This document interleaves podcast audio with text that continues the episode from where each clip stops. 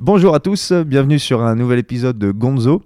Aujourd'hui, euh, nous sommes à Annecy, euh, chez moi, et je reçois deux personnes. Euh, alors, j'ai que deux micros, donc il y en a un pour moi et un qui vont, se passer.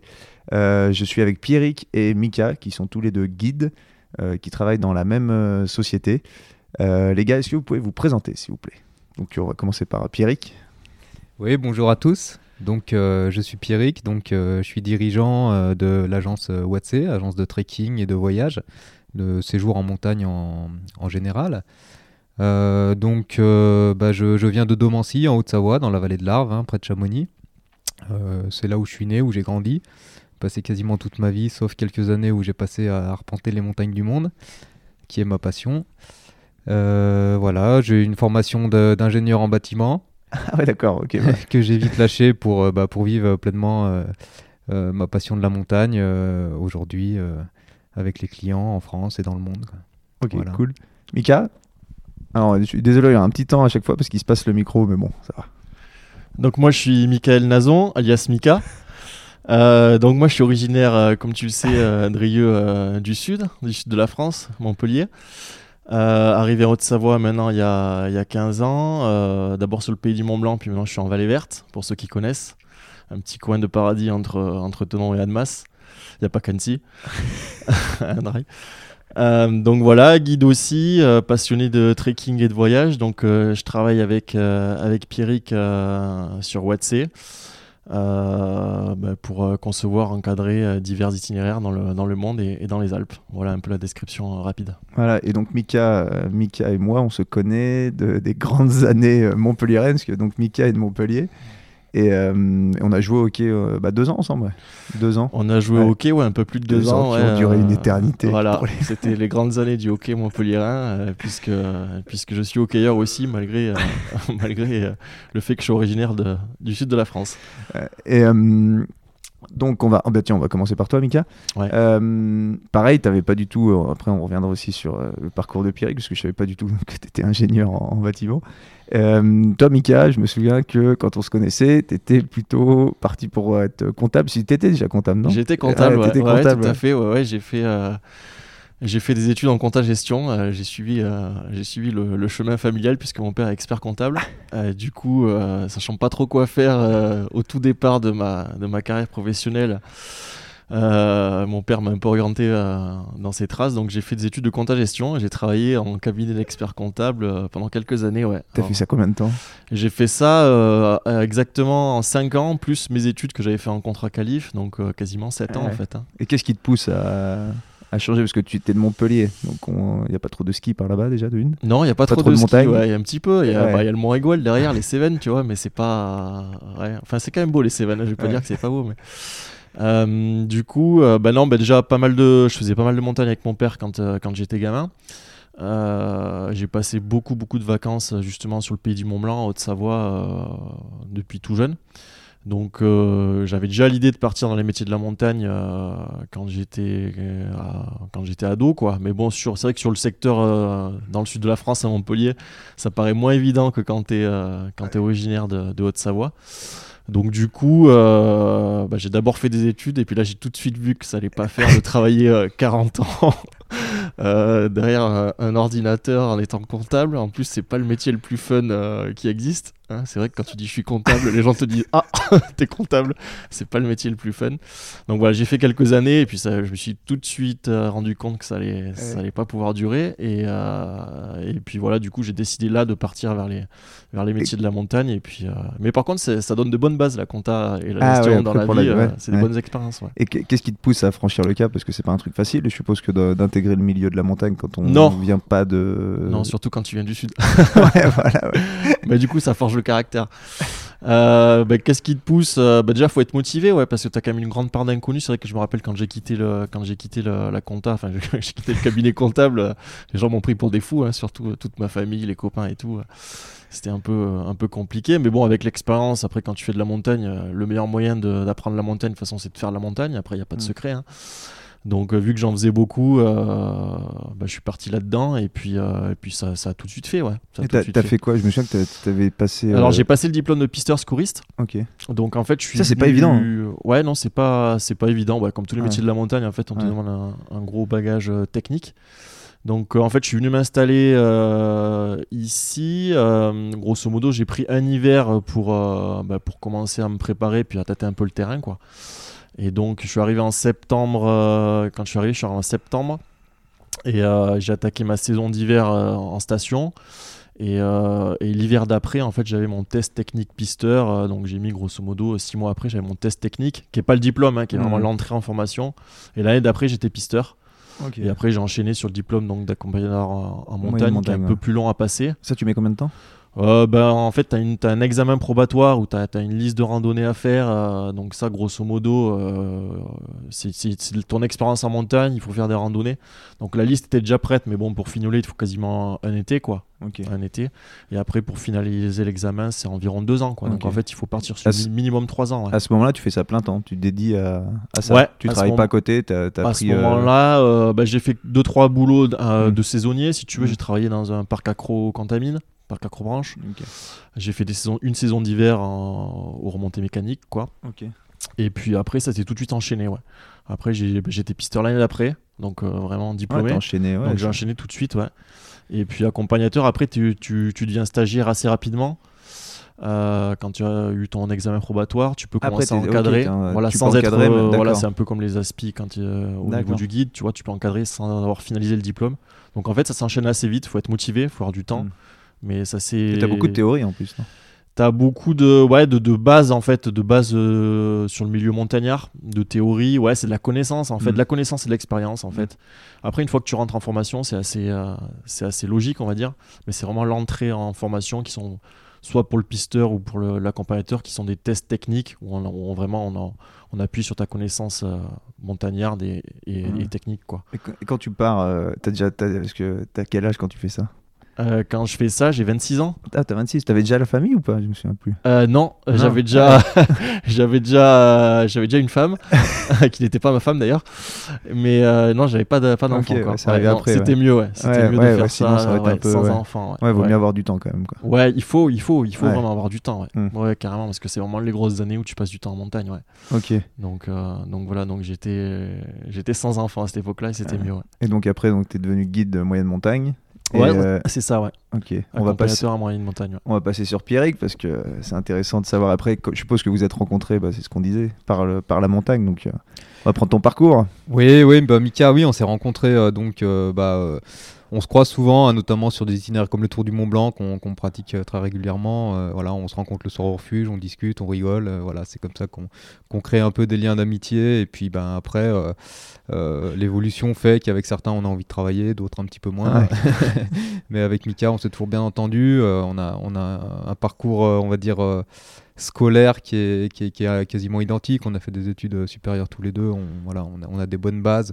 Et puis surtout, bah, on aime ça, la gestion, créer, euh, innover, enfin voilà, prendre Mm. des risques, on, adore ça. Ok. Donc bah, on a des caractères qui se, qui, qui se correspondent bien. Et puis euh, du coup, on a décidé de faire un petit bout de, de chemin ensemble sur, euh, sur l'aventure de Et donc, tu disais, tu étais ingénieur. Et comment tu passes de Alors oui, bon, ingénieur en bâtiment à guide et... Bah, moi, j'ai, moi, par contre, donc du coup, je, voilà, je suis né au pays du Mont Blanc. J'ai, ça fait, bon, bah maintenant, j'ai bientôt 40 ans cette année. Ça va faire euh, 25 ans que je fais de la montagne. Donc, euh, c'est, vraiment ce qui m'a toujours plu, hein, l'escalade, l'alpinisme en premier euh, quand j'étais jeune. Et puis, bah, maintenant, un petit peu plus tranquille en rando et en trek.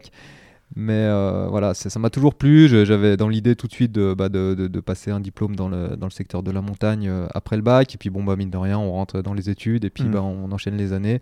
Et donc bah, moi, je suis allé, euh, j'ai suivi les copains qui étaient partis un an avant moi. euh, euh, en génie civil à Grenoble, bah, j'ai fait pareil et puis bah, du coup j'ai j'ai terminé mon diplôme euh, à la fin. Puis bon, bah, une fois qu'on a un diplôme comme ça, bah, on se dit bah, on, va, on va quand même essayer de travailler un petit peu avec. Et puis bon, au bout de. J'ai fait, j'ai fait 5 ou 6 ans euh, comme ça. Ah ouais, puis, donc euh, vous avez vraiment un parcours qui, qui Ouais. se ressemble quand même assez quoi, au niveau des études et du. Ouais, de- tout à fait, L'entrée ouais. dans la vie professionnelle. Ouais, ouais, tout à fait. Non, non, on a, on- c'est pour, c'est pour ça qu'on s'entend très bien. On- dans le travail, ça, ça roule, ça va plutôt bien. Et qu'est-ce qui te pousse à, pareil, à, avoir le, à changer, Bah, à dire tiens, c'est le moment euh, Ouais, moi, c'est c'est vraiment. Moi, la montagne, j'ai assez tôt, hein, à 13-14 ans, j'ai j'ai commencé vraiment la montagne et j'ai vraiment adoré ça jusqu'à ce que, jusqu'à ce que j'ai le bac et que je parte de la maison. Donc euh, après, on, on sent que voilà, quand on a des métiers comme ça à responsabilité, on a moins en moins de temps. Il, il arrive qu'on travaille le week-end, donc ben, on va plus en montagne. Donc du coup là, on sent physiquement qu'il y a un manque. Et là, bon, le, le manque s'installe et puis après, ben, on se dit bon bah non, ça, ça me correspond pas, Mm. c'est pas cette vie-là que je veux.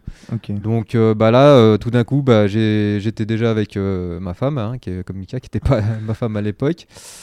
Bah, je lui ai dit, bah écoute, euh, là, euh, ça me plaît plus, euh, on s'en va. Donc on, on a tout vendu ce qu'on avait, on a gardé euh, quelques affaires chez ses parents.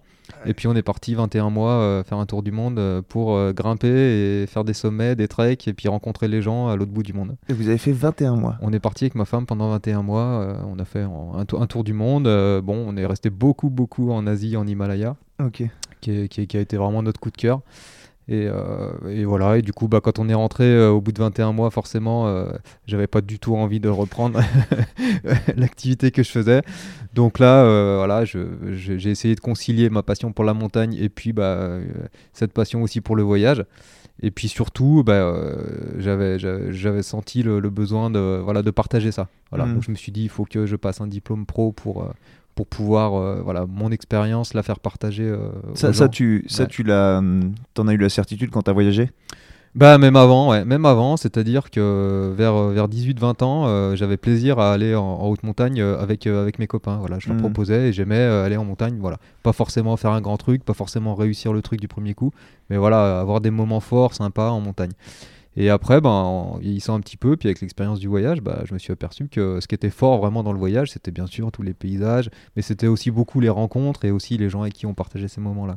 Ok. Et ça, c'est vraiment, c'est, c'est- c'est vraiment ça aujourd'hui. Enfin, nous, ce qu'on essaye de faire aussi, euh, surtout chez Watsé, c'est, c'est des expériences, quoi. C'est Mm. faire vivre des expériences aux gens, quoi. Ouais, c'est ce que j'ai vu sur votre site, vous mettez bien ça en avant, et puis le côté euh, partage, euh, notamment avec les locaux, et puis même le groupe, Ouais. le groupe en soi, et puis sortir un peu des, on va dire, des sentiers battus et proposer une expérience un peu euh, différente. Et, Tout à euh. Moi, j'ai eu la chance d'avoir Mika qui me racontait deux, trois endroits où il est allé, deux, trois anecdotes. ouais, ça, ça a l'air plutôt sympa. Et euh, donc, vous rencontrez, ce que vous disiez en faisant le tour du Mont Blanc?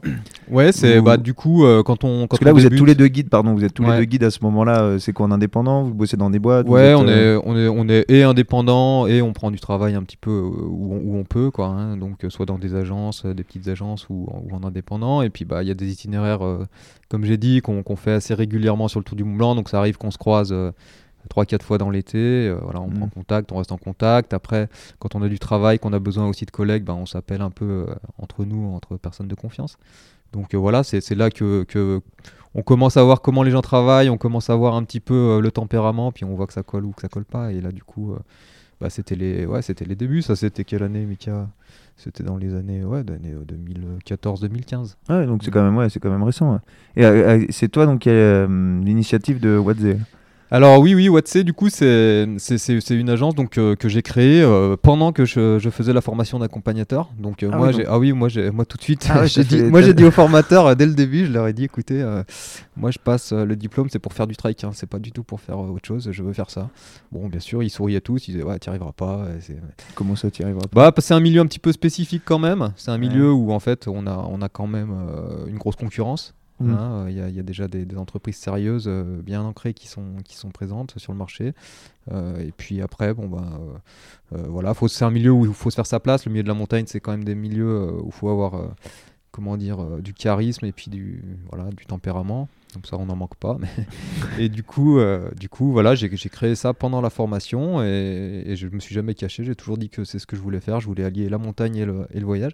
Donc, euh, bah, j'ai pris euh, toutes les dispositions, on va dire, euh, administratives pour, euh, pour créer la- l'agence à ce, moment-là.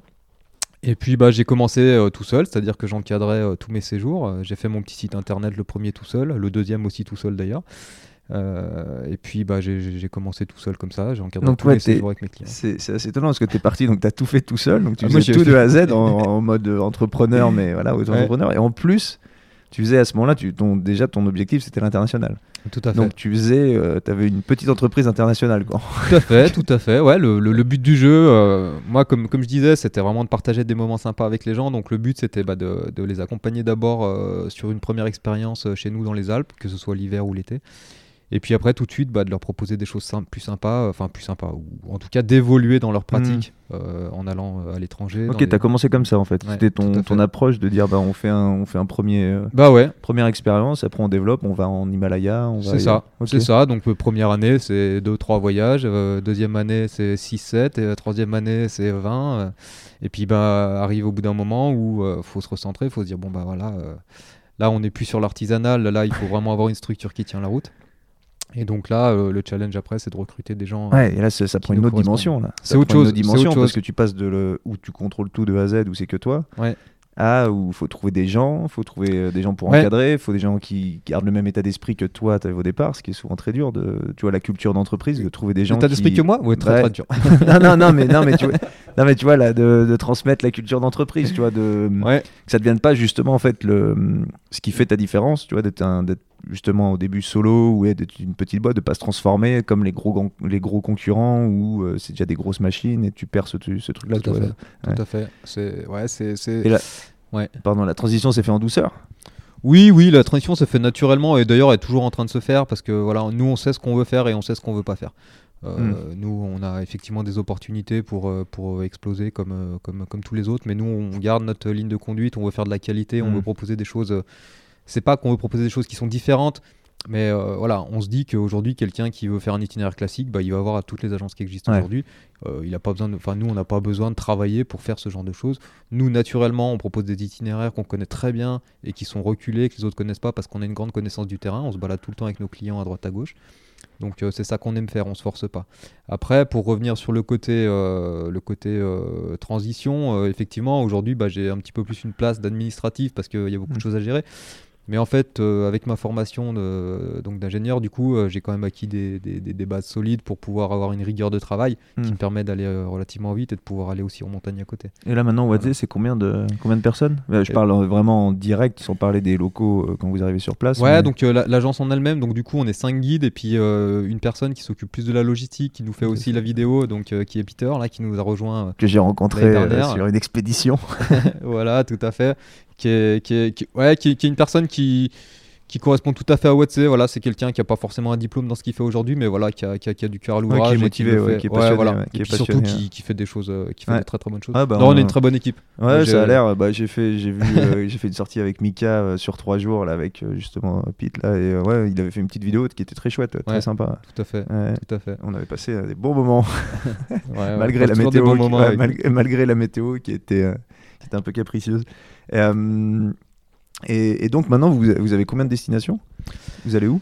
Alors aujourd'hui, euh, j'ai pas en tête le nombre exact, mais il me semble qu'on doit avoir euh, une vingtaine de destinations. On propose une vingtaine de destinations dans, dans lesquelles on a plus ou moins de séjours. Par exemple, on va prendre le Népal où on doit avoir 7 ou 8 séjours.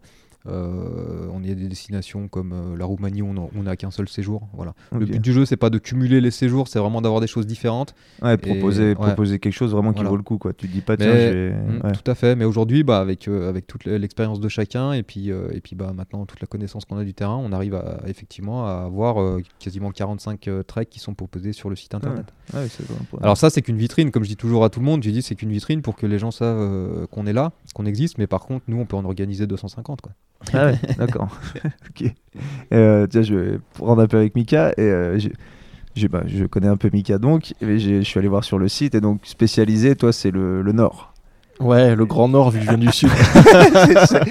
C'est- logique. C'est tout à fait logique. C'est logique. Voilà. Et donc, euh, dans quelle destination tu vas pour un peu. euh, et si tu as des anecdotes de voyage, comment, déjà, comment vous organisez des trucs qui sont dans des coins circulés? Moi, ça me. Alors ça, la- c'est le savoir-faire. Justement, non mais c'est vrai, c'est euh, c'est qu'il y a là, il y a quand même le côté, euh, bon, il y a le côté guide. hein. Ça, j'ai envie Ouais. de dire, quand t'es guide, t'es guide. Ouais, le côté terrain, mais il y a quand même le, le côté organisation. Enfin, Mhm. moi personnellement, qui est assez, qui me passionne vraiment. Côté organisation, c'est vraiment intéressant puisque tu mets en place plusieurs, euh, bah, plusieurs éléments pour faire un voyage en fait. hein. Donc, mais un Mhm. voyage, c'est- pas que du guidage, quoi. Il y a plein Ouais. de choses. Bah ouais, t'as toute la logistique, à c'est ça voilà, bah ouais, ce qu'on appelle la logistique, enfin les transports. euh, voilà, on fait aussi un peu de, de visite aussi euh, culturelle. Il y a des suivant les endroits où tu vas. Donc c'est c'est plusieurs choses mis bout à bout qui font un voyage. Et puis nous, on aime bien faire des voyages aventure, quoi. Mhm. Donc voilà. Et puis moi, du coup, bah, dans le Nord, euh, ouais, j'ai eu, j'ai eu, bah, j'ai commencé ma, euh, moi, j'ai guidé beaucoup dans les Alpes au début, comme euh, comme beaucoup. beaucoup d'entre nous, on commence dans les Alpes, et puis après, tu as des opportunités. Moi, j'ai eu des opportunités en Norvège au début. Comment comment comment t'arrives à te retrouver Non mais comment t'arrives à te retrouver en Norvège à- Comment j'arrive à me retrouver tu en vas, tu Norvège vas d'abord solo ou tu, tu vas d'abord Non, alors là, ouais, c'est vraiment une. euh, bah, vraiment, je vais te dire comment. bah, c'est là que tu dis que des fois, tu as un facteur chance qui est, qui est Ah, bah, important. C'est-à-dire qu'en fait, souvent. euh, euh, j'ai été contacté en fait par une agence qui, euh, en fait, le guide qui devait venir euh, encadrer le voyage euh, est tombé malade 4 jours avant de partir. Voilà, et du coup, bah, ils n'avaient pas de guide, quoi. Et un peu par le bouche à oreille, euh, et on m'a appelé moi. Parce que, voilà, le réseau, quoi, hein, comme on dit. Ouais. Et du coup, euh, il fallait partir exactement. On m'a appelé le. Je me rappelle très bien, on m'a appelé le mercredi soir, j'étais à la Foulie. euh, côté, côté Suisse, donc sur le Tour du Mont Blanc, dans le Valais Suisse, là. Euh, J'étais sur un Tour du Mont Blanc avec un client et il fallait partir le dimanche. Voilà, Ok. voilà. On m'a dit Et est-ce que là, tu attends, veux partir en Norvège euh, Et parce donc, que T'as t'as jamais foutu les pieds en j'ai Norvège jamais foutu les pieds en Tu Norvège. ouais, connais, d'accord. t'as quoi? T'as t'as le topo que le guide Ah bah là j'étais à la folie donc j'étais plutôt en train de boire ma bière à la fin de la journée. En plus c'est par message que ça se fait parce que j'avais pas de réseau donc c'est- j'entends un répondeur rappelle-nous euh, si tu euh, voilà il y a un plan euh, pour partir en Norvège. Donc du coup évidemment j'ai rappelé donc je suis parti. Mais attends, mais tu- toi tu te dis euh, c'est bon, je connais pas, mais. Alors du coup je connais pas donc donc euh, c'est la Comment- partie comment où tu- je te parle là c'est les Lofoten donc c'est sur le nord de la Norvège donc c'est assez très très réputé pour la Mm. rando. Donc je l'avais déjà entendu parler. Après, ce, qui, ce que je dis toujours, euh, ça, ça peut paraître euh, des fois intriguant pour euh, nos, nos clients ou les gens qu'on amène. C'est-à-dire qu'on est formé, si tu veux, à guider partout dans le monde. Ouais. Et euh, c'est comme, c'est comme j'en sais rien, euh, tu vois, un architecte qui fait, un, qui fait un plan pour une maison, bah, la maison pour laquelle il va faire les plans, il a pas vu encore, tu vois. Ouais, Euh, ouais. il, est, il est formé pour, pour, pour créer des, des plans de la Mhm. maison qu'il a pas vu. Ouais, et puis toi c'est t'as un des peu pareil, quoi. Ouais, si t'as tu des cartes, t'as des cartes. Exactement, tu- tu as des cartes, tu as des montagnes, tu as des sentiers, et puis en fait, j'ai pas, je vais pas dire que toutes les montagnes se, se ressemblent, parce que sinon je, change de métier, mais, mais c'est-à-dire qu'en fait, tu, grosso modo, que tu guides dans les Alpes. Alors ça, je te le Mm. dis maintenant, parce que j'ai guidé dans plein d'endroits, mais euh, voilà, l'expérience fait que quand tu guides, que tu guides, euh, Mm. voilà, j'ai guidé donc euh, en Norvège, euh, au Svalbard, au Spitzberg, en Islande, en Mongolie, euh, voilà, en Himalaya, au Mm. Népal.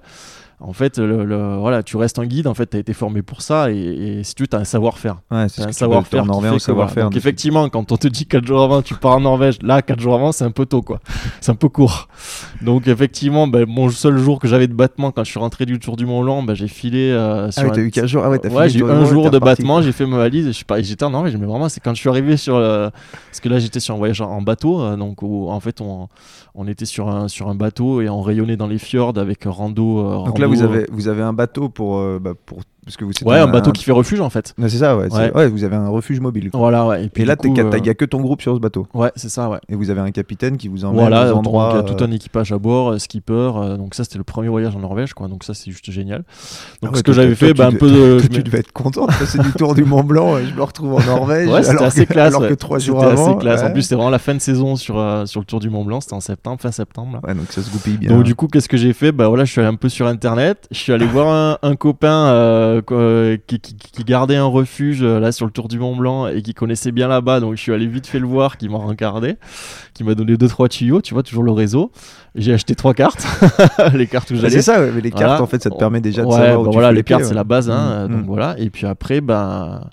Banzai Hein, Et ça se passe bien. Ça c'était génial quoi. Ouais. C'était génial. Et en fait, si tu veux, le, le bateau avec lequel je travaillais, bah, c'était c'était un de leurs premiers voyages aussi là-bas euh, sur la zone. Donc en fait, on a un peu défriché ensemble Ok. et, euh, et c'était génial. Donc en fait, on, grosso modo, on a créé l'itinéraire un peu ensemble et, euh, Ah ouais. et voilà, ça Donc toi, t'arrives ça. 4 jours avant, t'étais pas au courant, Ouais. vous créez Ouais. limite un. Ah C'est ouais. ça, ouais. Mais ça, si tu veux, maintenant, ça se, ça se répercute dans plein de régions du monde. C'est un peu tout le temps comme ça. En fait, si tu veux, notre métier, c'est de la création, quoi. Création de voyage, création Ah, puis je d'itinéraire. suppose, une fois que tu fais ça, tu vois, dans ce qui s'est passé, tu dois dire, bon, en fait, je suis capable de, je suis Bah capable oui. de sortir de mes Alpes. Et... Parce que là, attends, tu passes d'un truc en bateau Mm. dans une région que tu connais pas, dans le Grand Nord, tu dois te dire, bon, bah maintenant, je peux Alors, faire c'est pas encore le Grand Nord, Non, mais- non, mais, non, mais tu vois ce que je... Oui, t'es pas, Ouais. t'es pas dans le cercle arctique, mais tu vois, t'es quand même dans un. Si tu y es, justement. Ah, t'y es, bon. Ouais. Ah, voilà. Faut que tu révises. Non, si, tu es juste Ah au-delà du. ouais. Ah, t'es au-delà mais euh, en fait. C'est quoi le euh, Grand Nord alors? Le Grand Nord, bah ça commence là, ouais, ça Ouais, commence là. Mais en fait, les Lofoten, c'est un, c'est un climat qui est, euh, qui est protégé par le Gulf Stream qui est présent à Ok. cette- dans cette région du, Ah, donc c'est de encore la doux, Norvège là, et c'est assez doux en fait comme, euh, c'est comme ça. climat. Donc c'est pour ça que c'est euh, c'est assez tempéré. on ouais. apprend des Ça reste frais quand même. Mais, Oui, mais voilà, ouais. Et donc du coup, ça a commencé comme ça. Et de, et de là, bah, en fait, ouais, c'est exactement ce que tu dis. Quand j'étais sur mon tour du Mont Blanc, quatre jours après, j'ai passé euh, donc 10 jours en Norvège sur un bateau à faire tous les fjords. Là, en plus, la météo avait été top et tout. Et quand je suis rentré, je me suis dit non, mais là, faut faire ça. faut quoi. continuer quoi. Faut Et continuer comment, à. comment, comment tu continues alors Bah, faut continuer à aller euh, explorer des zones, aller, euh, aller voilà, dé- découvrir de voilà. Que- faut, faut pas hésiter à y aller en fait Ouais. et, et à, et à le faire découvrir aux gens quoi. Et comment tu repars? Parce que c'est bien beau de vouloir comment je repars avec mon réseau client en fait Ok. Parce que comme, comme l'a dit Pierrick, quand tu es, indépendant comme ça, tu travailles. euh, on- donc on- voilà, on- beaucoup de guides sont indépendants, c'est-à-dire que tu travailles, euh, t'as pas de société. tu- tu- nous, Parce que on- c'est intéressant de savoir comment ça fonctionne, parce que je pense que peu Ouais. de gens, peu de Ouais, gens savent ça. comment les guides. Exactement. comment ça en fait, tu es indépendant, nomades. tu es Ouais. professionnel libéral, Assimilé professionnel libéral. Voilà, ça fait vachement classe de dire ça. Je suis professionnel libéral. Tu Ah, fais t'es quoi médecin? Non, je suis guide. Non, non, je suis guide. je suis accompagnateur en montagne. Euh, donc voilà, donc en fait, ouais, tu es travailleur indépendant et tu travailles, bah, tu, travailles, tu peux travailler en one shot pour des, pour des agences, tu peux travailler pour des compagnies des guides, pour, pour plein, de, plein, de- plein de monde, quoi, si tu veux, qui vendent du séjour euh, guidé. Quoi. Donc Mm. tu prends du boulot, bah, soit par ton, ton réseau, euh, par des amis qui t'appellent à droite à gauche, des agences, euh, voilà, faut se faire un peu connaître. Et le réseau marche bien après. Et c'est comment tu te fais, par exemple, quand tu as. Quand t'as fait la Norvège, après tu mets quoi?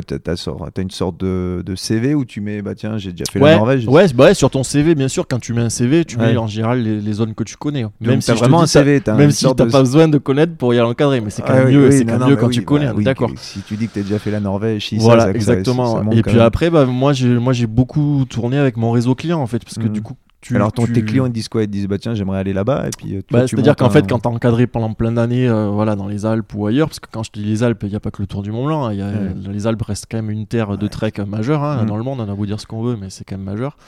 Donc tu as un réseau client, et puis tes clients, tu leur dis, bah, je suis allé en Norvège sur un bateau, euh, j'ai fait ci, ah ouais, ça a l'air sympa et tout. Euh, Bon, bon, après, il y a le prix, s'ils valident Ouais. le prix du voyage et tout ça. Non, mais voilà, ça se fait un peu comme ça. Mhm. Et puis après, bah, après t'as- tu rencontres des gens, et tu rencontres des gens comme Pierrick et tout, puis après tout se met un peu en place, et puis après t'en t'en fais vraiment ton job, quoi. Ouais, Et là, du coup, c'est structuré. c'est un peu plus structuré qu'a- qu'avant, mais on a fait beaucoup de choses un peu comme ça. Voyage de guide, hein, qu'on appelle, et puis, euh, et puis ça s'est fait comme ça. ouais. Donc, Islande, Norvège.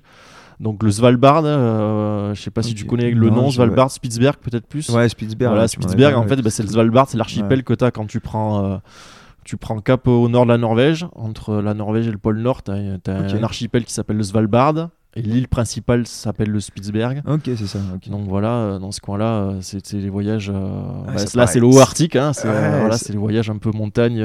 Et ça, c'est, hallucinant d'arriver à faire, euh, tu vois, la logistique pour créer un voyage comme ça. Ouais, bah là, il y a une grosse être- logistique. Ouais, ça doit être quand même, Mhm. euh, parce que Ouais. t'as quand même, faut trouver un capitaine, faut trouver. bah, le Alors, le Svalbard, ça se fait quasiment qu'en bateau. Ouais. Qu'en bateau, après, tu peux faire des voyages sinon en kayak ou en ski poulka, mais là, c'est vachement plus aventure. Mais si tu veux garder un minimum de confort, c'est en bateau. Ouais. C'est un sacré truc à, à ouais. Donc, du coup, puis de là, après, euh, tu fais de. Et t'es allé jusqu'en Mongolie aussi. Ouais, je suis allé jusqu'en Mongolie. euh, Ouais, je suis allé jusqu'en Mongolie, bah, au Népal. euh, Ouais, forcément, sur toutes les grandes terres de trek, quoi. Ouais. Je savais pas, Mongolie, c'est une terre de trek? T'as beaucoup de trek qui sont. Alors, la Mongolie, est-ce que c'est une terre de trek? Ça, c'est une bonne question. Non, parce que je- C'est- pas. Alors, en, en trek pur et dur, c'est pas la terre qui s'y prête Mm. le mieux parce que si tu veux, c'est des immensités. Bah, c'est Ouais, ce qu'on appelle ça, la steppe, quoi. ouais. hein, tu vois. Après, t'as l'Altaï quand même qui est, qui est sur l'extrémité du pays où là, t'as une zone euh, très très montagneuse. Mais c'est tellement sauvage et Ouais. inhabité ça, que, en fait, euh, ouais, tu peux tellement. alors, c'est vrai que ça se prête bien au cheval aussi, mais c'est Mm. pareil. Euh, J'ai un pote qui avait fait ça là, avec un cheval et un chameau. Et... et puis finalement, il y a un chien qui l'avait rejoint, mais il avait fait, je sais plus. Il était resté longtemps, il était resté un ou deux mois, je sais plus. Mais Ouais. oui, mais c'est que c'est. En fait, il va. Ouais, Ouais. Faut prendre le. C'est un- des voyages au temps long, quoi. Ouais, moi je suis resté ça. 26 jours, ouais. Mais c'était, je pouvais pas rester un jour de moins pour ce que j'ai fait parce qu'on avait vraiment fait vu du pays. Et c'est, Mm. euh, ouais, c'est. Par contre, à pied, à pied, donc là on était sur une logistique euh, plutôt aventure, comme je dis. Après voilà, c'est le déviance du voyage, hein, c'est-à-dire que ben, on s'adapte en fait, comme je dis Mm. toujours dans un voyage, tu t'adaptes. Bah, à la, topo du, du, du pays, euh, est-ce que tu fais que du trek? Donc là, du coup, on était en logistique 4x4. Ouais, Et en fait, on se déplaçait en ouais. 4x4 et on faisait des petits treks de 2-3 jours euh, Mm. depuis une zone. On se Ah oui, tu faisais une base, tu ouais, voilà, base, ouais, ouais. voilà. Et ce qui nous a permis de De toute façon, voir. quand t'es euh, t'es ça, quand t'es dans des étendues comme ça, tu peux pas vraiment faire. euh, Non. quoi. Non, après, je te dis vraiment, t'as la zone de l'Altaï qui se prête un petit peu, mais à des Mm. treks, voilà, maxi de d'une comme tu semaine. t'as rien, donc il te faut quand même un Il camp te de faut une logistique, Alors, ça se prête très bien au bivouac à la Mongolie, c'est parfait. hein. T'as pas besoin de réfléchir où tu vas monter ta tente. C'est tout plat. T'as dit qu'il y a des bivouacs euh, qui sont assez magiques. quoi. Ouais, ça Voilà. doit, ouais. Et puis l'hospitalité. Tu vois, je- ça me rappelle, j'ai fait la Patagonie et Ouais. avec ma soeur, c'est ce qu'on faisait. On, est, on prenait des bus, on arrivait dans un. T'avais des petits villages, tu vois, des villages, et tu faisais euh, trois jours autour du Fitzroy, et après tu faisais trois jours autour de ça. Mais t'étais obligé de faire ça, tu pouvais pas tout faire. là, tu peux faire la Patagonie à pied, quoi. Ça fait Voilà, 3000, ouais, ça fait ça, 3000 ouais. km. Aussi, il faudrait, mais alors faut, il te faut une chariole avec, Voilà. euh, avec de la bouffe et des trucs comme ça. Surtout en Mongolie, Ouais. tu peux pas te ravitailler comme en Argentine, quoi. Ouais. Ça doit être. euh, Et donc ça, ça fait, bah, c'est ce qui fait tout après le charme de notre métier, là, donc d'organiser. Ouais. Donc en fait justement s'adapter à la zone et proposer justement euh, le moyen de déplacement et la zone de trek. alors, euh. Quand tu y vas la première fois en Mongolie, comment tu. Ah bah là, bah, la Mongolie, c'est même topo que la Norvège, parce qu'en fait, c'est Ouais. des très très bons clients avec qui j'étais allé en Norvège, en Islande. Ouais, mais et- comment comment t'arrives et- pour faire la logistique, pour trouver le 4x4, tout ça Tu le fais en amont Alors du fais- coup, Mongolie, trouves- c'est un, très bon, un- un- une très bonne question encore, parce que du coup, tu as besoin de locaux. Ouais. tu as besoin de locaux, c'est-à-dire que tu, tu travailles avec des gens, des, des gens locaux, des réceptifs qu'on appelle, des partenaires à nous. Bah, tu es obligé sur la Mongolie déjà juste Ouais. pour la langue, parce qu'en Ouais. Mongolie, personne parle anglais, pour se déplacer. Parce que tu fais des distances de, de, de malade, il n'y a pas de route. Ouais, puis tu fais euh, pas ça avec, la, avec une micra euh, non, tranquille. Non, et puis il du coup là, faut vraiment être mécano, ce que je ne suis pas. Donc en fait, euh, ouais, du coup, tu cherches des partenaires. Et Ça, tu le fais à distance, quoi. T'arrives, euh, tu trouves assez Alors maintenant, tu arrives à le faire à distance. Après, nous, on aime bien quand même aller rencontrer les gens. Mm. Maintenant, sur l'organisation, tu vois, sur le, le, le Népal, des zones où on va beaucoup, c'est-à-dire connaître les gens au Mm. Pérou.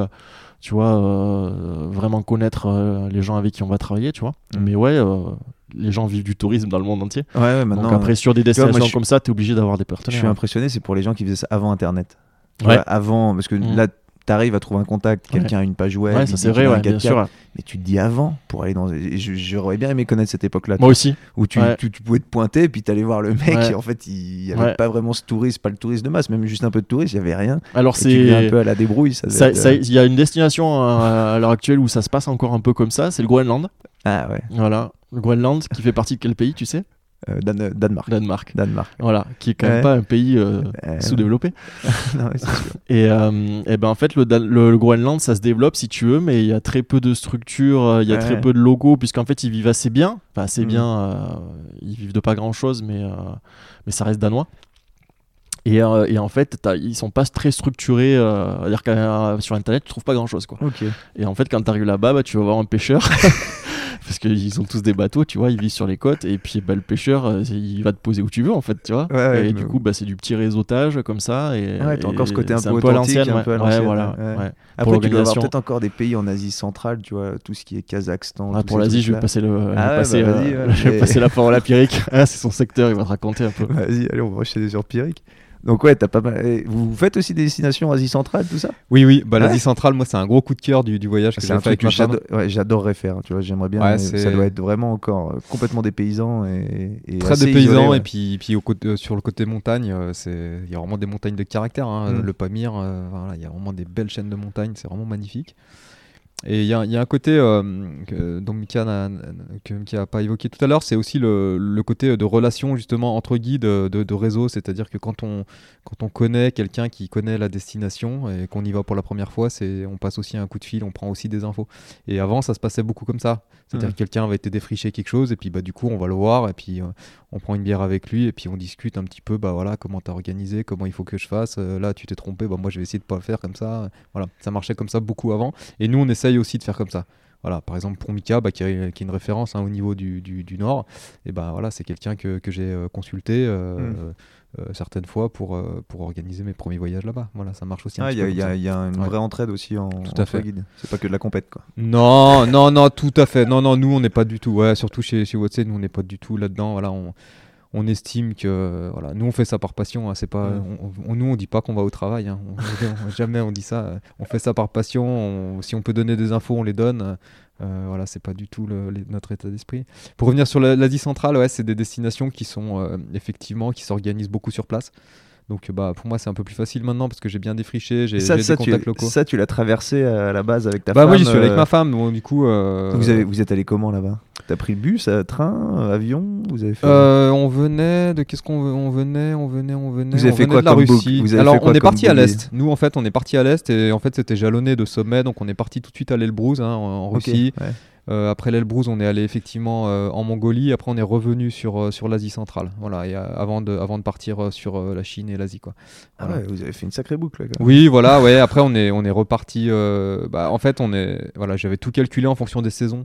Parce que Ouais. si tu veux, Ouais, en montagne, es quand même, euh, si tu veux faire quelque chose, il faut quand même qu'il fasse pas Mm. trop mauvais. Mm. Et ben, au Népal, par exemple, euh, les, les- les bonnes saisons, c'est le printemps et l'automne. Donc, Mm. euh, bah, il fallait qu'on soit au printemps ou l'automne au Ouais, Népal. c'est un sacré casse-tête. ça, Donc, quand du coup, tu- on est parti, voilà. quand En Mongolie, ça, dès que tu as passé le, le 15 septembre, nous, on a eu moins 37 dans la tente euh, Ouais, 37. à l'Altaï. Et là, t'es avec ta femme, là. Ouais, ouais, ouais. Ah ouais. Hop, puis elle, est- elle est toujours là. On va faire un petit tour du monde. Est-ce qu'elle elle aime bien ça, la montagne, tout Ouais, euh, bah le- maintenant elle a une vie un tout petit peu plus posée, Ouais. mais effectivement, euh, on est content de- d'avoir fait ça. Ah ouais, ouais, ouais, sacrée bien sûr. ouais. expérience. Une sacrée montagnarde aussi, ouais, ouais, tout à fait. Et vous avez fait des sommets de l'Elbrus, vous, êtes, euh, vous avez Donc fait du le trek, sommet, ou- ouais, non, non, Ah ouais. sommet d'Elbrouz, ouais, on a à combien fait ça 5000 et quelques hein 5600 et quelques mètres, ouais, ouais, Ça commence Voilà, à faire. on a hein. fait, on a fait au, au total, on a dû faire, euh, on a dû faire euh, 12 sommets euh, dans le monde et puis, euh, et puis euh, 18, 19 treks euh, comme ça Ah, en, bien. en 21, en 21 mois. ouais, ouais. Ouais. C'était le but du, du voyage et puis bah voilà, plein de rencontres. Et donc, enfin, l'Asie centrale. euh, ouais, toi, ça t'a ouvert la voie pour, euh, pour le futur. pour, ça m'a euh, pour- conforté, ouais, Ouais. ça m'a conforté surtout dans mon idée de, de voilà de, de- de continuer à découvrir et que, et que finalement bah, j'ai passé 21 mois dans le monde, c'est pas euh, c'est pas c'est pas rien, mais finalement c'est très peu. Et Mhm. du coup quand j'ai vu ça, je me suis dit bon bah, il en reste encore des il en reste encore des cargaisons à découvrir. Et donc bah, c'est ce qu'on essaye de faire aujourd'hui. Euh, juste là-dessus, tu dis que tu as quand même voyagé 21 mois, ce qui est énorme, ce, Ouais. qui est, ce qui est pour, pour une vie, on va dire, normale, c'est déjà, c'est déjà énorme de partir 21 mois à l'étranger. Mm. Et tu te dis encore qu'il y a tellement de choses à faire que tu veux pas t'arrêter. Quoi. Ouais, tout à fait. Non, c'est faut, faut voir le potentiel quand tu vas quelque part. Tu vois que. D'ailleurs, nous, c'est un peu une marque de fabrique chez Watsé. Des fois, on a des personnes qui nous disent, oh, bah tiens, je veux aller en Mongolie, puis euh, je veux, je veux aller euh, au nord, à l'est, à l'ouest, je veux aller à Gobi, je veux aller à l'Altaï. Nous, on leur dit, bah écoutez, nous, ça, nous, on fait pas. Nous, voilà, Mm. on vous organise quelque chose sur une petite zone. Euh, vous allez Ouais, profiter de la zone. Voilà. Ouais, tu fais pas. Je vois, je vois, Parce le, que- je vois le, le truc Ouais. de tourisme où tu veux absolument tout voir en très peu de temps. Puis tu finalement, t'as rien vu. Ouais, tu profites de rien, tu fais du transport, du transport, du tu vois, t'as transport. des gens qui viennent en Europe, ils, Mm. ils restent 4 jours en Europe et puis ils disent qu'ils ont vu l'Europe, tu vois, c'est pareil. Ouais, ils font Paris, euh, Donc Paris, nous on se concentre sur des petites zones et bah moi c'est ce que j'ai fait voilà une fois une fois au Népal j'ai été dans, le- dans le Langtang une fois j'ai été voilà à chaque fois des petites zones comme ça puis bah au final on s'en rend compte que derrière il y a encore une vallée encore que t'as pas vu et puis puis ça continue ça continue et puis voilà c'est le chemin de la Ah, découverte surtout là-bas, c'est immense. hein. C'est les, les- ouais et puis il y a des montagnes partout il y a des gens sympas partout c'est t'as t'as l'impression euh, voilà c'est c'est super c'est super Euh, non non le, le voyage c'est c'est- enfin nous on adore ça et tout, tout ce qu'on tout ce qu'on souhaite c'est voilà c'est passer cette, pa- cette passion avec les gens puis vivre ces Mhm. bons moments euh, Et un petit peu partout Je suis allé voir sur votre site parce que j'étais curieux. Je suis jamais passé moi par euh, bah, une agence comme ça, tu vois. J'ai toujours fait mes voyages un peu bah, à l'arrache. Voilà, ça c'est mon style de voyage. Je- bien sûr Je dis pas qu'un jour, je pense que vous avez une clientèle aussi euh, qui est différente de ce que je suis moi, donc ça je le conçois bien. Et euh, par contre, je suis allé voir par curiosité justement ce que c'était parce que quand on on s'imagine passer avec des guides, avec des tours tout organisés, que justement c'est un peu, bah, que c'est pas, dire, il y a plus place à l'aventure. Je le dis vraiment euh, sincèrement. je- en fait, on se rend compte que non, parce que justement, les guides t'emmènent dans des endroits euh, tu- où tu serais pas allé par toi-même. Donc il y a ce côté-là. Et surtout, euh, j'ai vu que vous aviez fait un. Il y a, il y a un paragraphe là-dessus où vous parlez du, justement d'éviter le tourisme de masse, Mm. que ça avait quand même détruit, bah, pas détruit, mais que ça avait endommagé des endroits. Et que vous vous placiez là-dessus. C'est quoi votre approche là-dessus euh, par rapport à quelqu'un qui voudrait passer avec vous plutôt que de passer, euh, je sais pas, avec quelqu'un d'autre qui va sur un tour traditionnel? Qu'est-ce que vous, vous avez- c'est quoi votre approche là-dessus sur le, le Bah, côté développement durable du tourisme? Voilà, nous on est, nous, on est quand même sensible à, à l'impact qu'on peut avoir euh, dans les lieux qu'on va traverser avec les clients. Parce que nous on le voit, les clients le voient, euh, voilà, on peut, euh, il faut faire attention à, à ce qu'on fait. Et, quand on a des itinéraires qui marchent bien, qu'il y a beaucoup de monde qui vient, et ben, il faut toujours se poser la question de savoir, euh, attention là, est-ce qu'on n'est pas en train de, de- de dénaturer? Parce que la, la- la petite personne qui avait une pièce avant, qui t'accueillait dans sa cuisine pour te faire manger, maintenant elle a une guest house. Euh, qu'est-ce qui va se passer après euh, pour elle, pour sa famille? Et puis euh, d'ailleurs c'est d'actualité, qu'est-ce qui va se passer le jour où toi tu viendras plus? Voilà.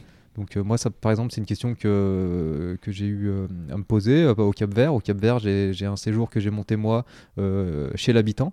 Euh, voilà, j'ai commencé à y aller 3-4 fois dans, dans, dans l'année. Et puis bah, un jour, je me suis dit, bon, bah attention, euh, voilà, euh, on faut faire attention au rythme parce que mine de rien, là, on est en train de passer Mm. un cap.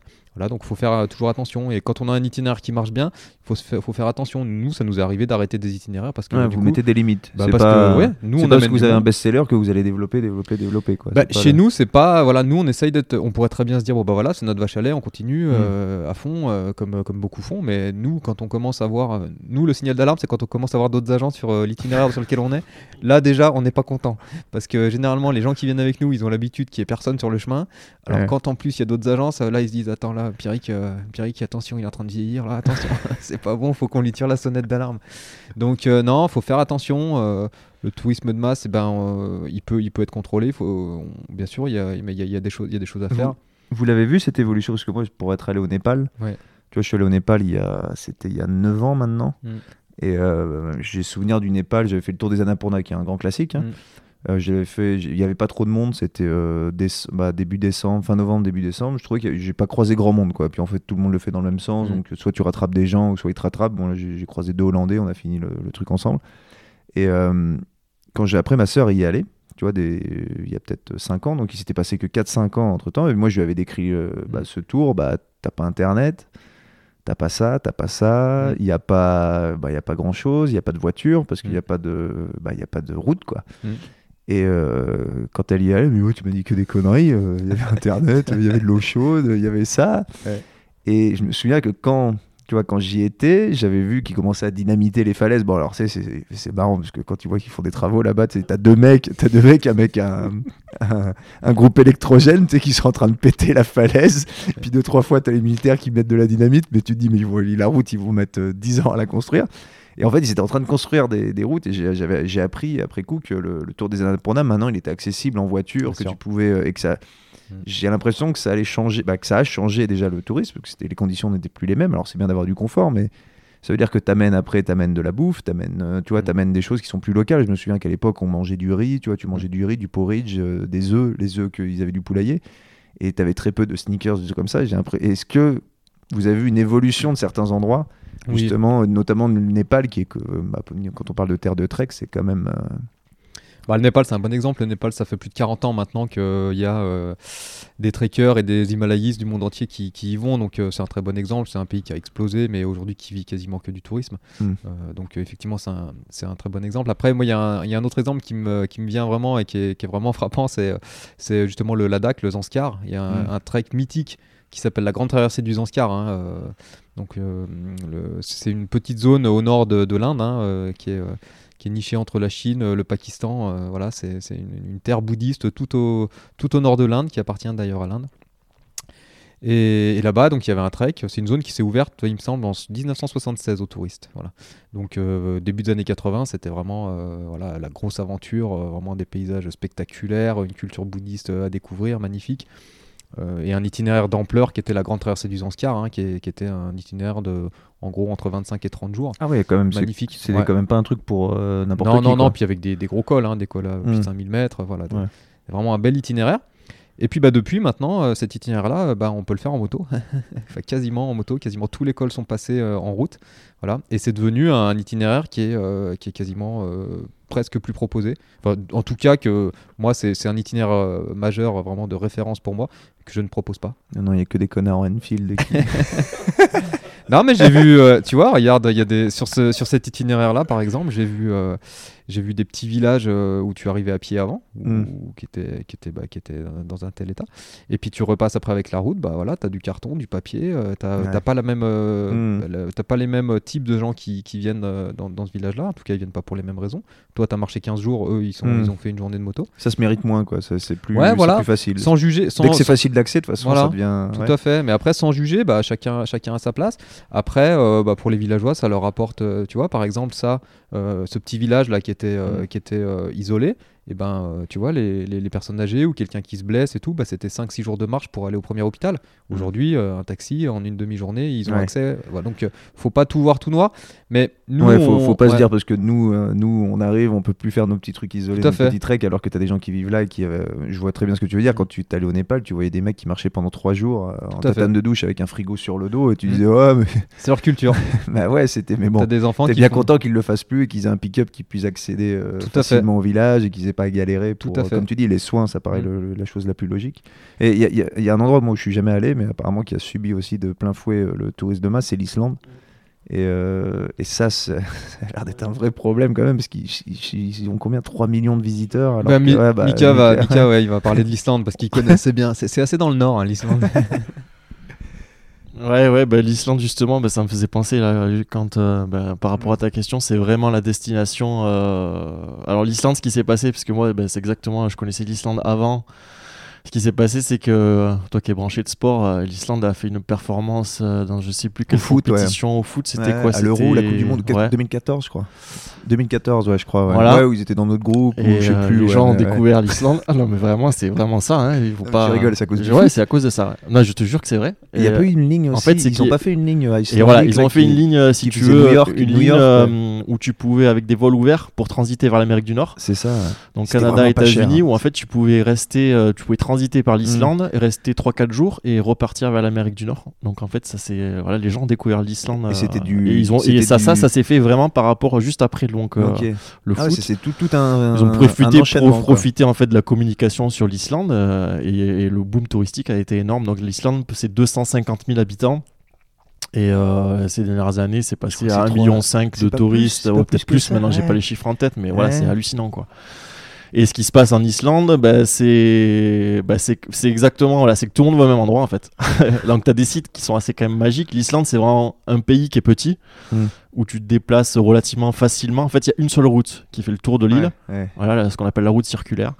Donc c'est la seule route goudronnée. Après, tu as des petites artères un petit peu, mais il y a une seule route goudronnée. Et en fait, tu as, des sites qui sont, euh, bah, qui sont, qui sont majeurs, quoi, euh, Mhm. qui sont accessibles par la route. Et du coup, bah, tout le monde va sur ces sites euh, en masse, quoi. En masse. hein. et, euh, et même, c'est même problématique, si tu veux. C'est là où tu disais euh, l'évolution du, du tourisme de masse. En fait, c'est que tu as, un site qui serait comparable au, au Yellowstone. Mm. Tu vois, des sites de geyser, parce que l'Islande, tu vois, c'est une grosse euh, zone géothermique. Tu connais Yellowstone ou pas, non? Bah, je, je, je suis jamais allé, T'es mais jamais je, allé, vois, ouais. je vois de. Oui, t'as les Je geysers. laisserai tout ma carte.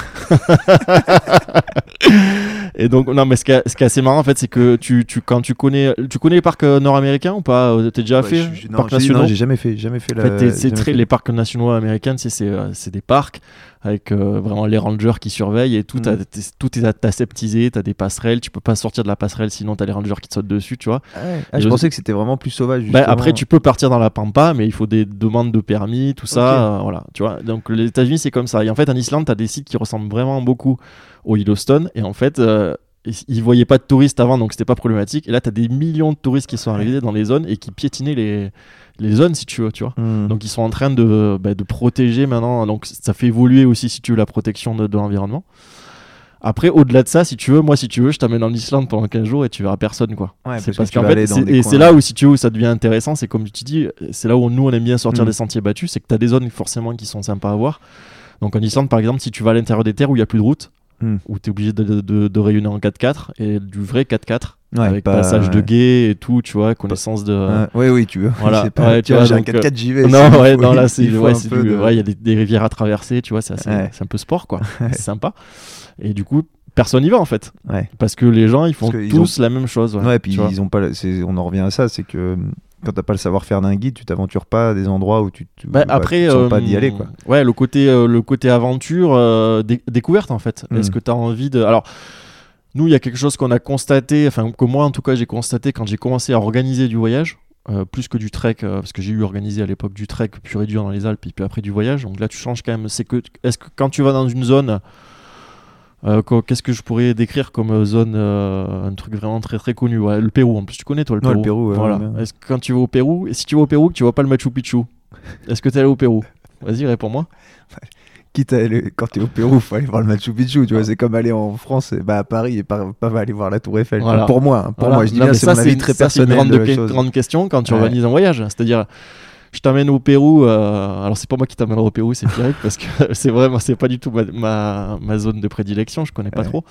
Mais euh, si tu vas au Pérou, je vais t'amener faire un trek où où tu verras personne, Bah, c'est ce que j'ai fait. mais tu moi. vois pas le Machu Picchu. Ah, bah, est-ce moi, que- est-ce moi, que ton voyage sera réussi? Donc si tu veux, c'est pour ça aussi que tu vas retrouver des affluences de masse Ah, bien sur sûr, des- bien que bon, non mais pour répondre à ta Mhm. question si tu Ouais. veux c'est que y a dans le voyage il y a quand même des, des, des, des incontournables Ouais. tu vois ce que je veux dire Ouais. et, et c'est ce que tu vas retrouver bah, sur le tourisme de masse ou en fait maintenant enfin le tourisme de masse non parce que nous on n'est pas sur du tourisme de masse mais le tourisme devient compliqué Mhm. tu vois que ce soit géo- géopolitiquement euh, ou avec le Covid en ce moment Ah, bah là, ouais, voilà, on n'en a pas parlé, mais c'est quand même là, là, on, là, on, là, on est en plein dedans, tu vois. Donc tout, Ouais. tout ce qu'on évoque, c'est encore pas tout à fait d'actualité tout de suite. Et donc si tu veux, tu as des zones qui se ferment. L'Afrique, c'est très très compliqué. Et donc Mm. si tu veux, l'Islande, est un très bon exemple, c'est une destination qui a explosé, mais par rapport à tout ça, toi, je t'ai parlé du foot, Hmm. mais c'est parce que c'est une zone euh, voilà, où, qui marche bien, parce qu'il y en a d'autres qui se ferment et qui deviennent plus compliquées. Donc forcément, tu as beaucoup plus de gens qui vont aller sur des zones, à- Mm. sur des zones Ouais, et, forcément, et- et les- qui vont en délaisser d'autres. Mais si tu veux, voilà, c'est pour te dire que même en Islande, même si c'est vrai que c'est un pays qui a explosé et, euh, et où tu vas retrouver beaucoup de monde sur certains endroits, tu peux Tu encore te retrouver ouais, tout seul. ouais. Faut Voilà. pas suivre le Et je pense que ça, c'est valable partout. Ouais, le schéma classique. voilà. Bah, tu vois, quand. Et c'est ce qu'on essaie de faire en fait. Tu vois, le Machu Picchu, tu avais le. Alors, euh, dis-moi si je me trompe, Pierre, parce qu'apparemment c'est ta zone, mais tu avais le Linka Trail, là, où tu là, es obligé d'avoir un permis. euh, tu vois, tu, tu- faut s'inscrire, je crois, c'est ça, Linka Trail? Oui. Et pour, Il y a un quota, ouais. Ouais, voilà, il y a un quota, et donc là, euh, c'est réservé. hein. Et ça coûte, ça coûte genre. euh, ça coûte cher, en fait. Bah, cher, ouais. c'est c'est un montant comparé. Et moi, j'avais fait une alternative, j'avais fait le Salcantay, tu vois, Oui. trek, où j'ai vu personne. Bah, j'ai- on avait notre groupe, là, puis on avait vraiment pas vu grand monde. Mm. Et on avait payé, euh, mais justement pas, c'était quatre fois moins cher que l'Inca Trail. Et ça nous a permis d'approcher le Machu Picchu en faisant 4-5 jours de, de trek. Pareil, dans les Andes, c'était incroyable. Et tu vois, bah, je reviens à ce que tu dis, euh, Mika, mais c'était le. Tu vas voir le Machu Picchu, mais d'une autre manière. quoi. T'évites le côté. euh, pareil, parce que tu peux aussi prendre le train et le bus directement. C'est- Bon, après, chacun son, chacun son tourisme. Il n'y a pas tout le monde qui peut marcher 4-5 jours euh, dans les Andes à 4000 mètres d'altitude, tu vois. Mais oui, il y a, quand même, euh, y a quand même ces deux nuances. Oui, alors bah, ce qui- ce qu'il y a, c'est que bon, toutes les personnes qui organisent leur séjour, euh, forcément, vont quand même avoir plus tendance à aller dans des sites qui sont fréquentés. hein. C'est là où on prend les infos, c'est là où il y a beaucoup Mm. d'infos, on va, on va là. Euh, après, euh, nous, ce qu'on essaye de faire euh, au niveau de l'agence, c'est- vraiment de proposer des choses différentes. Moi, j'ai du mal à, j'ai du mal à concevoir qu'on propose des, des- des produits classiques comme ça et qu'on remette des gens en plus là où il y en a beaucoup. Enfin, Ouais. c'est pas qu'on veut absolument faire différent des autres, c'est juste que je vois pas de sens euh, à les mettre. Alors le Salcantay aujourd'hui, c'est blindé. hein. c'est pour te dire un petit peu l'évolution des choses. Ça, Mais euh, ouais, Toi, il tu y allais, il y a 10 personne. ouais, Maintenant, aujourd'hui, c'est euh, le trek de référence Ah pour aller au Machu Picchu. D'accord. Bon, bah. Donc, eh ben, nous, qu'est-ce Tout qu'on fait. Euh, Ouais, bien sûr, bien sûr. Mais nous, on a trouvé une cordillère à côté, euh, qui s'appelle la cordillère Vilcabamba, et puis ben, on se fait un Ah, petit ouais, tour ah, vous offrez, vous offrez On- encore on une l'été dernier. ouais, Ouais, ouais. ouais, l'été dernier, on a vu deux personnes en 14 jours. Ah, tu vois, c'est là où c'est hyper intéressant. En fait. C'est là où c'est hyper intéressant de passer bah, avec, euh, avec Là, une agence de guide quand, quand ils t'emmènent dans des endroits justement Ouais. qui sont pas du tout fréquentés et que les ouais ça ça c'est Mm. un, ça c'est un vrai truc Tout parce que c'est comme tu dis euh, les gens tu trouves facilement des infos sur le Salcantay sur l'Inca Trail sur les trucs classiques le Machu Picchu mais après euh, trouver bah, je suis allé en Bolivie notamment en Bolivie où c'est un peu moins Mm. on a galéré euh, on a voulu faire des trucs en autonomie Tout avec mon frère et là tu vas aller trouver la carte et tu Mm. dois faire ton, ton petit parcours C'est tout, tout de suite moins évident ouais. C'est moins évident. Après, c'est vraiment là que c'est la, la découverte. Nous, souvent, avec Mika, on, on se pose la question. La première fois, quand on conçoit un, un- un itinéraire, voilà, on essaye de réfléchir à tout. On essaye de vraiment de, de faire quelque chose de très carré. Et puis après, ben, euh, en fait, quand on arrive et qu'on guide le séjour, euh, c'est quasiment la, la fin, quoi. Le, le- le travail est quasiment Ouais. accompli. Mais pourtant, c'est là où on, on fait attention à tout, à Mm. tout le service, à toute la partie montagne et tout. C'est vraiment là qu'on est les meilleurs. C'est quand, on part sur un itinéraire qu'on n'a jamais fait avec des clients, c'est là qu'on est les meilleurs. Quand Et- ça fait 50 fois que tu l'as fait, et ben mine de rien, tu fais moins attention. Mm. Et, et Ouais, voilà. Je vais rebondir là-dessus. Donc vous, votre, euh, pour parler du travail de, de guide et donc de, de l'agence, tu trouves que votre grosse partie, donc c'est tout ce qui est en amont, la préparation, tout ça. Une fois que vous êtes dans le, on va dire sur place, la destination, c'est bonheur. Bon, tu dois ouais, Ouais. s'occuper de la sécurité, quand même faire attention, mais c'est la partie facile. C'est la partie, c'est la partie euh, plaisir. C'est la partie ouais. Plaisir. Et la partie, alors pas tout le temps, hein, à l'étranger, euh, c'est très très rare que tu aies quelque chose qui se déroule, euh, euh, un plan sans accro, nous c'est un peu comme l'agence touriste. hein.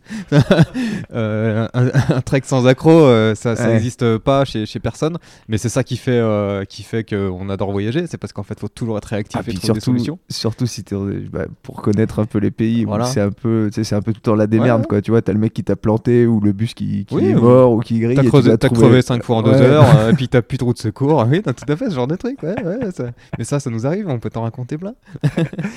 Mais tout ça, c'est là voilà, où le soir, tu manges avec les, les personnes et puis ils te disent Ah bah, on est content de t'avoir pris. Et puis c'est des- c'est souvent les c'est marrant parce que tu vois pour avoir voyagé un peu ces, ces anecdotes là où tu t'arrives sûr. des galères après ça fait des bons c'est souvenirs pas le Machu Picchu que tu racontes, Non, c'est c'est bah que t'as non, crevé bah, 5 fois en 2 heures. Mais c'est ça le voyage. ouais. Et effectivement, voilà, bah, c'est, la plus-value. Alors nous, ce qu'on adore avec Mika, bah, c'est justement ce travail de création. C'est-à-dire quand on va dans une zone, on dit oh, là, là-bas de l'autre côté, ça a l'air, super. On se plonge dans les cartes, on regarde les infos et voilà. Et nous, bah, notre gros défaut, c'est qu'on est tout le temps en train de créer, quoi. Ouais. Et tu vois, bah, en, en 6 ans, on est, on est, à- on est à 45 treks, euh, mais, mais de création pure, quoi. Ouais. Et, et c'est ça qu'on adore faire. Au bout d'un moment, il faut qu'on se dise, oh, faut qu'on s'arrête. Mais euh, on vend pas tout, on n'arrive pas à. à- et c'est alors, quel pays vous avez pas encore que vous aimeriez faire ah, qu'est-ce qu'on avait, qu'est-ce qu'on avait dans les dans les tuyaux euh, ah, il y a, moi, il y a un pays, bah, justement, on en parlait tout à l'heure, euh, c'est la Colombie, hein, un pays qui s'est ouvert il y a quelques Mm. années avec un gros gros potentiel, euh, euh, notamment montagnard. hein. Après, bon, Ah bah bah, il y a là, des- il y, a euh, des conflits euh, au niveau des, des populations locales aussi Là, c'est maintenant. l'aventure aussi hein, pour aller. Ouais, tout à fait. Moi, j'en ai fait une. euh, C'est la seule fois où j'ai eu le mal aigu des montagnes. Là, j'ai dû prendre euh, le, le camion, le pick-up qui récupérait le lait de toutes les fermes. C'était le seul moyen Ah ouais. d'accéder au départ d'un trek. Et en fait, ça montait d'un coup, tu vois. Ouais. Et pour, j'ai dû le, re- le prendre vite à 6-7 heures du mat pour pas le louper. Parce que- et en fait, je suis monté dans ce pick-up donc pour redescendre parce que j'ai bah, le des montagnes, il fallait redescendre, que j'étais pas bien. Et le gars a fait le tour de. Mais quand je te dis des fermes, c'est même pas des fermes. En fait, c'est des gens qui avaient une seule vache et qui posent un genre un verre. Un verre, euh, allez, 50 centilitres de lait, et lui, il met tout dans des grosses bassines, donc ils vont, dans, je pense, d'une sorte de coopérative, et il fait la tournée de tous les gens qui sont sur le chemin. Donc j'ai mis 4 heures à redescendre avec le Malégu des montagnes, dans, Ouais. debout dans un pick-up avec les grosses bassines de lait.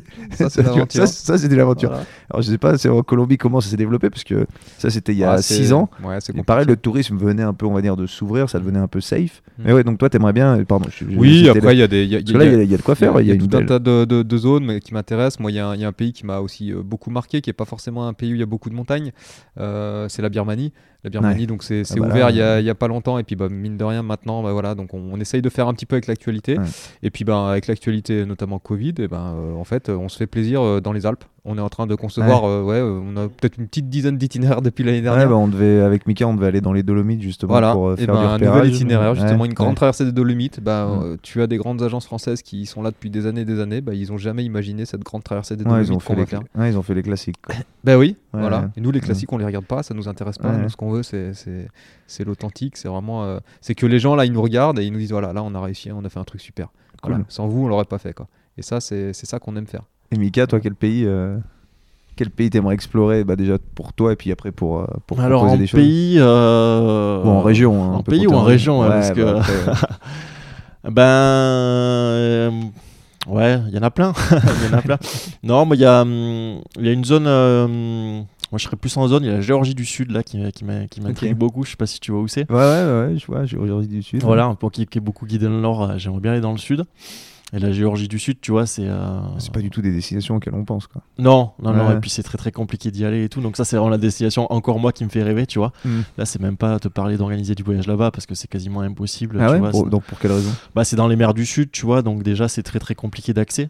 Mm. Euh, donc tu es obligé de partir euh, de d'Ushuaïa, tu vois, prendre euh, des bateaux. Je crois que tu as, quasiment 10 jours de traversée pour arriver là-bas, tu vois, Ah ouais. dans les mers du Sud, tu vois. Ok. Donc euh, donc c'est c'est compliqué. Mais tu as des sacrés trucs. Ah ouais, tu vas vraiment là, c'est au bout du monde, du bout du monde. Ah, la Géorgie du Sud, ouais, c'est pas mal, ouais. ouais c'est pas mal. Mais j'irai. hein. je pense que, tu vois, Ah ouais. je pense que je serais. euh, j'aimerais bien, justement, c'est encore une interrogation, mais c'est compliqué d'y aller, ouais. C'est Ouais, bah, exactement l'organisation du Sud, du Nord, c'est-à-dire qu'il faut. Hmm. Tu es obligé d'être avec un bateau, ouais, tu vois, pour accéder là-bas. Donc ça c'est le côté un peu rêve ouais. Et puis après bah, sinon juste avant le contexte Covid, moi je travaillais bah, avec Pierrick on travaillait sur un, un gros trek au Pakistan là. Ah, ça c'est. Voilà. Je sais pas si je t'en avais parlé ou pas. Non, non, bah, moi je, je suis Les- allé au Pakistan, voilà. j'avais adoré, j'avais adoré le pub, tu vois, j'avais pas pu aller, euh, c'était en hiver donc j'ai pas pu aller. J'ai fait une petite incursion dans Ouais. l'Himalaya, je me suis mis une boîte sur, du, sur, sur une route gelée, j'ai fait bon, peut-être pas continuer parce que j'ai mis une demi-heure à, à remonter la moto. euh. Mais ouais, donc ça a l'air incroyable, Ouais, le donc, euh, Karakoram. voilà, les. Karakoram, exactement. Ouais. Donc là, moi, moi, on était en train de travailler dessus là, avant le contexte Covid. Là, sur, euh, bah, tu vois bien, c'est un des plus grands treks du monde. hein, le-.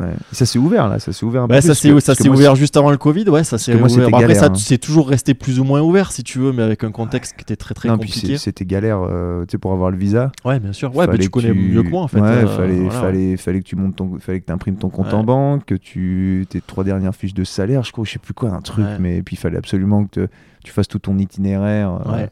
Bon, Avant, à l'avance, ouais, truc que tu peux, bah jamais, non, ouais. ce que tu peux toujours contourner. Bah moi, c'est ce que j'ai fait, parce que j'y suis allé en moto. et- Mais en fait, quand tu vas à l'ambassade, tu es obligé d'avoir euh, plein de papiers. euh, c'est un peu, c'est quand même un peu, un peu dissuasif. Quoi. Puis tu dois laisser ton passeport, hein, tu peux le faire qu'à Paris. quoi. sûr. Donc tu vois, moi je suis, je suis allé là, je, je devais partir, j'ai laissé mon passeport, euh, j'ai pas eu de nouvelles et tout, et en fait euh, c'est un pote qui allait le chercher à l'ambassade ou je sais pas quoi et qui me l'a envoyé, un truc, c'était quand même Ouais, folklorique. c'était quoi. sport. ouais. Ouais.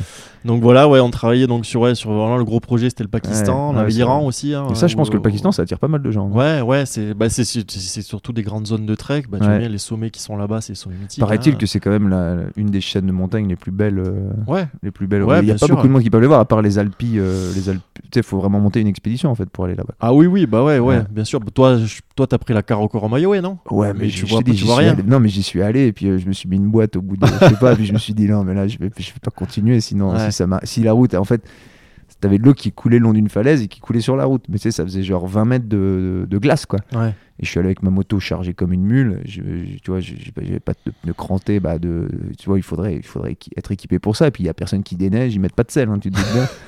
non, non, il y avait, pas grand chose. Oh, c'est inadmissible. Mais, mais il faisait pas encore, tu vois, il faisait pas encore trop froid. Tu vois, j'étais déjà haut, à- peut-être à 3000, 4000 ou un truc comme ça, Ouais. mais j'ai pas pu y aller. C'est un.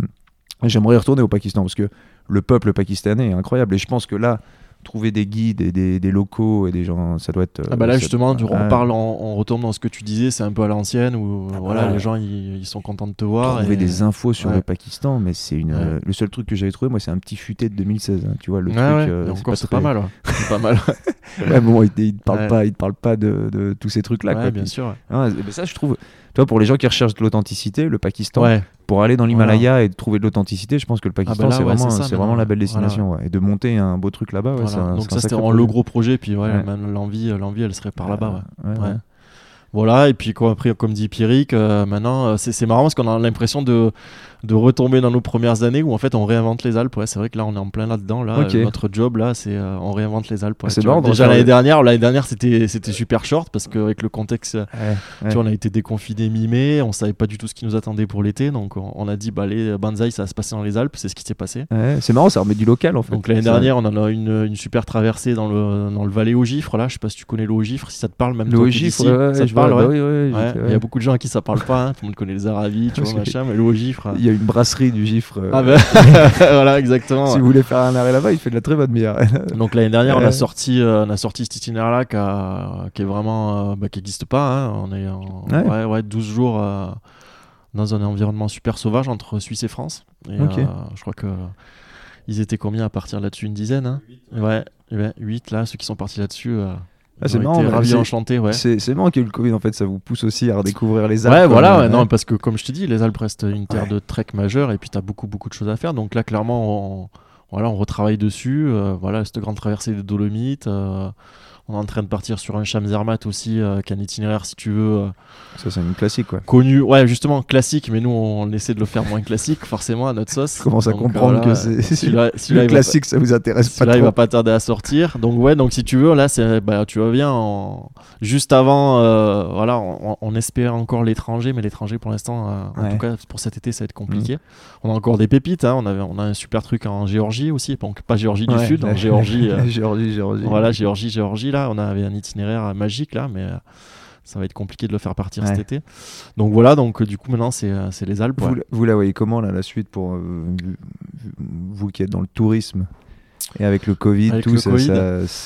ça, va être compliqué. L'été, euh, vous le voyez comme l'année dernière été- Compliqué, euh, non, compliqué parce qu'au final, nous, bah, justement, Ouais, je vais, on va pas cracher dans la soupe. Justement, nous, on est basé au pied du Mont Blanc. Tu vois, Ouais. on est à Domancy.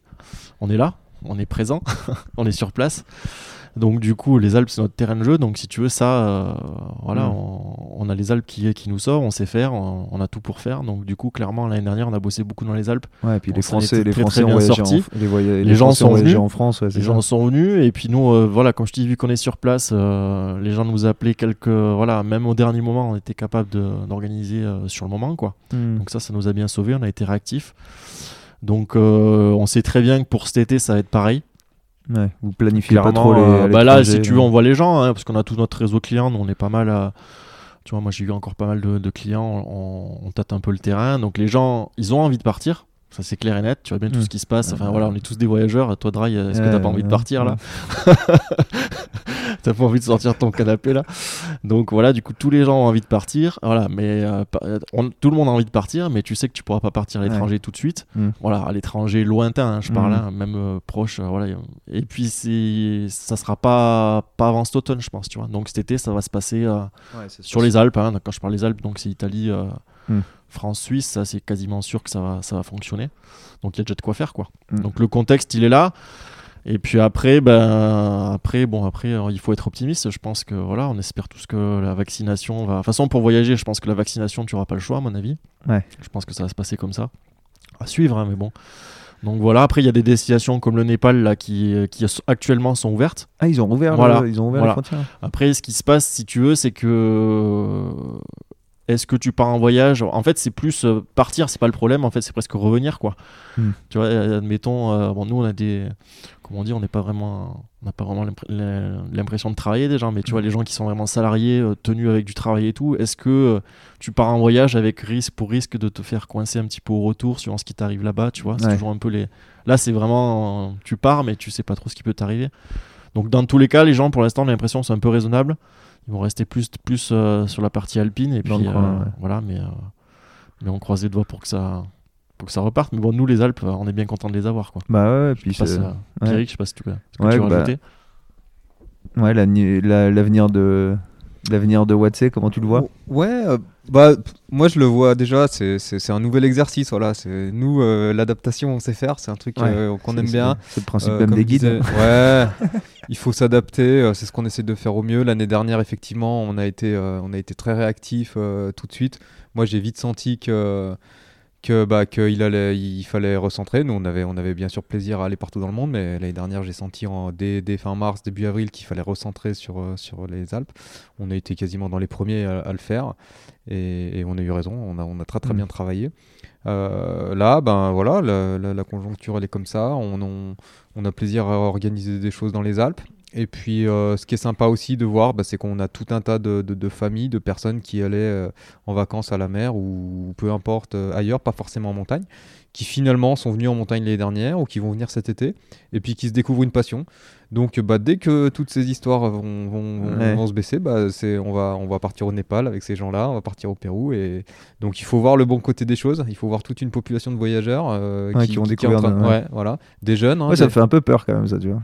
Que, Non. que les... non, mais tu vois, le- la montagne cet été, il y avait vraiment beaucoup de monde, j'ai trouvé. Alors, bah, si, si tu, effectivement, si tu restes, euh, si tu restes Ouais, sur le même endroit, sur l'autoroute, Oui, voilà. quand tu restes, bah, en fait, autour d'Annecy, en fait, tous oui. les gens, si tu restes autour d'Annecy, les gens sont, sont partout, bah, parce Mm. qu'ils viennent à Annecy et font plein de rando dans le coin. Mais c'est vrai que si tu vas dans des coins, comme tu dis, là, le haut gifre, des choses comme ça, les gens, ils n'y sont plus, quoi. non, Comme quand on allait skier, euh, on était, c'était où, Orbitor, il y avait personne, quoi. Alors non, que non, si faut savoir côté, sortir un euh, petit peu des, des- ouais. Faut, faut savoir sortir un petit peu. Donc euh, bon, comment on voit la chose, bah nous on, on- on patiente. Euh, après, il y a quand même un petit challenge euh, de, de tenir hein, au niveau financier, hein, Ouais. avec euh, sans, sans gros voyage, sans, sans, sans, comment dire, sans voyage régulier comme on a d'habitude. Voilà, il faut qu'on qu'on- qu'on tienne, le coup. Et puis ben voilà, on continue à créer, on continue à créer. Et puis bah, il y a bien un jour, on, on va, les guider. Hein, c'est ces jours qui sortent. Ouais. Est-ce que vous avez autre chose à ajouter, les gars? Bah, Est-ce que vous voulez écoutez, dire un euh, petit truc et puis- Ouais, bah venez, venez nous voir.